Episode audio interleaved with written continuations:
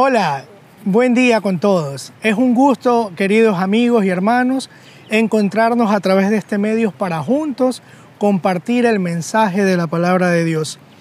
En este día quiero hablarte sobre por qué confiar en Dios. Y para esto he buscado el significado de la palabra confiar. En un significado dice esperanza firme. En otras traducciones dice seguridad o esperanza en algo o en alguien. Muchos de nosotros ponemos la confianza, nuestra confianza en un trabajo, ponemos nuestra confianza en un familiar, ponemos nuestra confianza en nuestro jefe, en el gobierno, etc. Pero en esta mañana yo quiero invitarles a cada uno de ustedes que pongamos nuestra confianza en la persona que diseñó nuestra vida, en nuestro creador, en nuestro Abba Padre. La Biblia nos declara de que Él es nuestro Padre bueno, nuestro Padre celestial. ¿Y quién más para poder amarnos tanto que nuestro Padre celestial?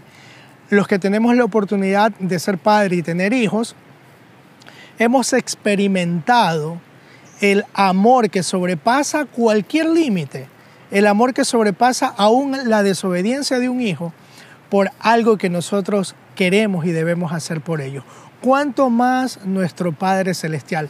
Hay muchas razones por las que nosotros podemos confiar en Dios, pero estas solamente son algunas en las que en este día te traigo. Quiero que me acompañes abriendo tu Biblia en Salmo 125, versículos 1 y 2 dice, Los que confían en el Señor son como el monte de Sión, que jamás serán conmovidos, que durará para siempre. Como rodea las colinas a Jerusalén, así rodea el Señor a su pueblo desde ahora y para siempre. Es interesante lo que nos dice aquí el Señor a través de su palabra.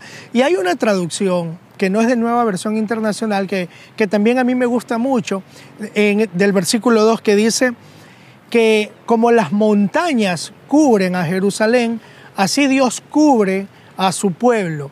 Y esto leyéndolo un poco más y estudiándolo un poco más a profundidad, esta parte de cubrir y de rodear a lo que se refiere el Señor es a la parte de hacer muros, a la parte de abrazar, a la parte de rodear, Dice que así como las montañas rodean a Jerusalén, así el Señor, así nuestro Dios, así nuestro Padre amado, nuestro Padre bueno, nuestro Padre eterno, nos rodea con su amor, nos rodea con su misericordia y nos da lo que nosotros necesitemos para poder seguir adelante.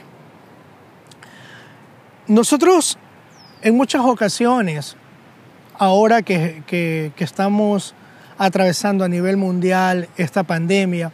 Muchos han perdido trabajos, muchos han perdido familiares, muchos podemos haber perdido tantas cosas. Y nosotros buscamos una respuesta o decimos, bueno Señor, yo quiero que las cosas sean así, Señor, ya no quiero perder esto, quiero que tú hagas lo de aquí, quiero que tú me ayudes con lo de acá y buscamos el favor de Dios, poniéndole nosotros parámetros, poniéndole a Dios todos los puntos que queremos que nosotros cumplir o que Dios cumpla para nosotros a través de nuestra voluntad. Pero no nos detenemos a preguntarnos cuál es la voluntad de nuestro Dios, cuál es la voluntad de nuestro Padre. Señor, yo quiero esto, pero está dentro de tu voluntad. Señor, yo quiero aquello, pero está dentro de tu voluntad. Señor, ¿por qué ¿Permitiste que suceda esto? Es la pregunta más frecuente que se nos viene a nosotros, a la cabeza o a nuestra boca cuando sucede algo que no nos agrada, ¿sí? Porque nos gusta ser eh, buenos cristianos en muchas ocasiones cuando todo va bien, pero cuando las circunstancias son fuertes, son difíciles, nos cuesta mucho más apegarnos a Dios.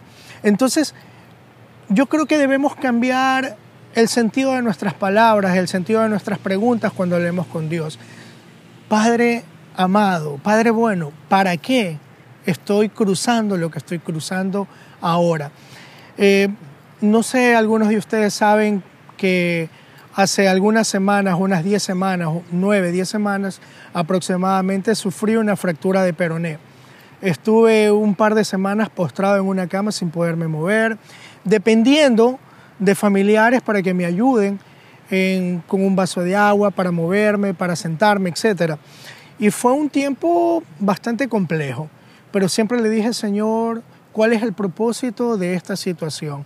Y creo que ahora lo puedo hacer y puedo preguntarle a Dios con libertad Señor, ¿cuál es el propósito que tienes para mi vida con esta circunstancia que me ha tocado vivir ahora? En otro momento yo preguntaba, Señor, ¿por qué a mí y por qué no a otra persona que quizás no te sirva, que quizás eh, no esté apegado a tus preceptos? ¿Por qué a mí? Ahora mis preguntas han cambiado, Señor, ¿para qué o cuál es el motivo o qué es lo que me quieres enseñar a través de esta circunstancia? Muchas veces el confiar en Dios es soltarnos en sus brazos, es soltarnos como aquel trapecista que se sube a la parte alta y ve una malla que lo está esperando y se lanza. Sabe que hay una malla, pero quizás en la primera ocasión que el trapecista tuvo que hacer ese, ese acto, tuvo que haberle costado. Quizás tuvo un poco de temor a lanzarse por primera vez. Y aquí, cuando yo preparaba esta parte, eh, venía a mi mente un recuerdo de hace algunos años que tuve la oportunidad de visitar Galápagos. Me fui de turista y cuando estuve allá, entre una de las cosas que nos llevaban a hacer los guías turísticos era subir a un monte, a una montaña, a un lugar alto, a, a una cúspide de una montaña, de un cerro. Y cuando estábamos en lo alto, del otro lado de la montaña, las personas se tiraban y caían en mar abierto. Era una experiencia bonita. La primera vez que me subí, mientras yo iba subiendo, porque eran varios metros que subíamos, mientras yo iba subiendo, yo decía en mi cabeza, en mi interior, me voy a subir y cuando esté ahí no voy a mirar, solamente me voy a lanzar. Efectivamente llegué a la orilla de la montaña, en la parte alta, y me lancé al mar abierto. Mientras caía, los segundos se me hacían eternos. Cuando caí en el mar, mar abierto, entré al mar en la profundidad y yo decía, Señor, ¿hasta dónde? ¿Hasta dónde voy? Quería salir y se me hizo bastante eterna la salida. Cuando salí de ahí, nadé hasta el lugar donde tenía que nadar y salí. Y unos amigos me decían, te vas a volver a tirar, lancémonos de nuevo. Y yo volví a subirme. Pero en la segunda ocasión que yo subí y cuando me, me, me puse al filo de la montaña, ya para lanzarme, lo pensé y me quedé mirando al mar y se me vinieron a mi cabeza los recuerdos de la primera vez que me lancé, que habían sido unos minutos anteriores. Y sentí temor y, dije, no, no, ya no me voy a lanzar. Y me dio mucho nervio, me dio mucho vértigo y mucho temor y no me lancé. Entonces habían bastantes gringos, bastantes gringuitos y me empezaban a gritar desde abajo, loser, loser, loser. Y, para mí fue una, una experiencia, pero un poco, y, y los sentimientos ahí encontrados. Y, bueno, y dije, voy a hacer lo que hice en la primera ocasión. Me voy a parar en el filo y no voy a mirar y me voy a lanzar. Me paré en el filo de nuevo y me lancé. Y ya no me subí una tercera vez porque me iban a volver a gritar, los gringuitos me iban a gritar loser de nuevo. Entonces, pero lo hice por dos ocasiones. ¿Y por qué te cuento esto? Porque así es nuestra fe. Debemos lanzarnos no pensando que vamos a, caer en el vacío, no pensando en que vamos a caer en mar abierto, sino dejarnos caer en los brazos de nuestro Señor, en, en los brazos de nuestro Creador, en los brazos de la persona que tiene el diseño original de nuestras vidas, en los brazos de la persona que nos creó a su imagen y su semejanza y sabe exactamente qué es lo que necesitamos y sabe qué es lo mejor también para nuestras vidas para nuestras vidas. Muchas veces nosotros queremos algo, deseamos, anhelamos y a veces hasta se nos puede volver como algo obsesivo ciertas cosas que podamos querer. Pero nosotros debemos preguntarle, Señor, si no lo has permitido que lo tenga, es porque no está dentro de tu voluntad y debemos entender los tiempos de Dios. O quizás Dios nos quiera dar lo que nosotros estemos anhelando, pero Él tiene los tiempos indicados para que eso llegue a nuestras vidas. Dios a través de su palabra también nos da algunos ejemplos de, de personas que confiaron ciegamente en Dios. Y también hay ejemplos de personas que les costó confiar en lo que Dios podía hacer en sus vidas. Y quiero traerte una historia en esta mañana que está en Segunda de Reyes, capítulo 5, en la que habla sobre Naamán, un hombre que sufría de una lepra y tiene un encuentro con Eliseo, el profeta. Y este hombre va y busca a Eliseo porque había escuchado de que el Dios de Eliseo hacía cosas extraordinarias, que el Dios de Eliseo hacía milagros y que solo él podía salvarlo, sanarlo de su enfermedad. Y acude al profeta y el profeta Eliseo no lo atiende, solamente manda un mensajero y le dice, diles que se lave en el río Jordán, que se zambulla por siete ocasiones y será limpio de su lepra. Y este hombre, Naamán, se enfurece, tiene mucho coraje y se quiere ir sin hacer lo que el profeta le había ordenado hacerlo. Pero uno de sus criados se acerca a Naamán y le dice, pero si el profeta le ha enviado a hacer algo sencillo, si le hubiese enviado a hacer algo más complejo, usted lo haría. Es sencillo, no pierde nada intentándolo. Y bueno, y lo intenta, y cuando salió por séptima vez de aquel lugar, sale completamente limpio de su enfermedad, de su lepra. Y quiero leerles lo que dice el versículo el versículo 13 de el capítulo 5 de Segunda de Reyes. Dice, entonces sus criados se le acercaron para aconsejarle, Señor, si el profeta le hubiese enviado a hacer algo complicado, ¿usted no le habría hecho acaso? Con más razón si lo único que le dice a usted es que se zambulla y así quedará limpio. Así que Naamán bajó al Jordán y se sumergió siete veces, según se lo había ordenado el hombre de Dios y su piel se volvió como la de un niño y quedó limpio. Luego Naamán volvió con todos sus compañeros presentándose al hombre, al profeta de Dios. Aquí en esta historia nos habla de que Naamán le costó hacer lo que Dios a través del profeta le estaba enviando a hacer para ser sano de su enfermedad. Pero nosotros también podemos ver el otro extremo de confiar en Dios. Y quiero traerte también una historia que está en Juan capítulo 9, versículos del 1 al 7. Y te lo leo y dice, a su paso Jesús vio un hombre que era ciego de nacimiento y sus discípulos le preguntaron, rabí, para que este hombre haya nacido ciego, ¿quién pecó? ¿Él o sus padres? Ni él pecó ni sus padres, respondió Jesús sino que esto sucedió para que la obra de Dios se hiciera evidente en su vida. Mientras sea el día, tenemos que llevar a cabo la obra que me envió. Viene la noche, cuando nadie puede trabajar, mientras esté yo en el mundo, soy luz del mundo. Jesús aquí habla con sus discípulos y les da una respuesta a ellos sobre una pregunta que está haciendo. Pero lo más interesante viene a continuación, cuando viene este hombre ciego y le dice que quiere ser sanado, que quiere recuperar su vista. El maestro le dice, Jesucristo le dice, ¿qué quieres que yo haga? Y él dice que me sanes. Y Jesús escupe en el piso, escupe en la tierra, hace lodo y unta lodo en sus vistas. Y aquí viene una reflexión que podemos sacar a limpio en este día. Quizás nosotros en algún momento queremos que las cosas sean a nuestra manera. Si nosotros nos ponemos en la posición de, aquel ciego, podemos decir, pues bueno, si yo era ciego de nacimiento, ahora poniéndome lodo en los ojos, mucho menos voy a ver, pues no. ¿Quién puede ver cuando tiene lodo en los ojos? ¿Verdad que nadie?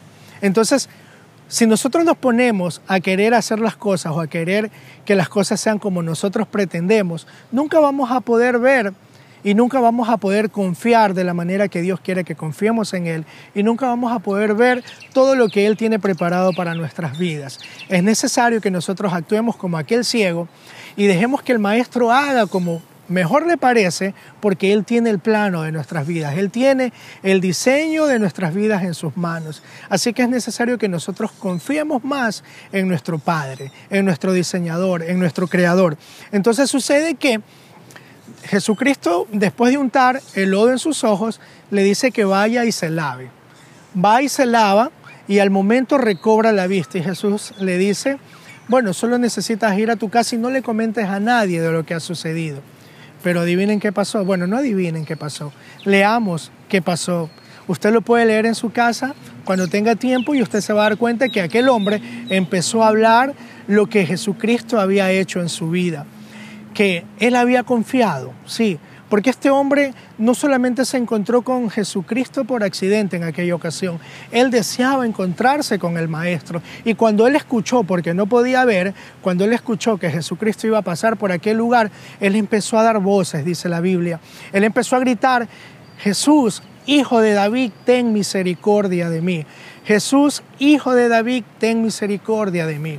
Era su confianza puesta algo que no podía ver, en algo que nunca había visto, pero era su fe, su confianza puesta en Jesús. Y yo los invito en este día a que nosotros pongamos toda nuestra confianza en el que tiene el plano y el diseño original de nuestras vidas.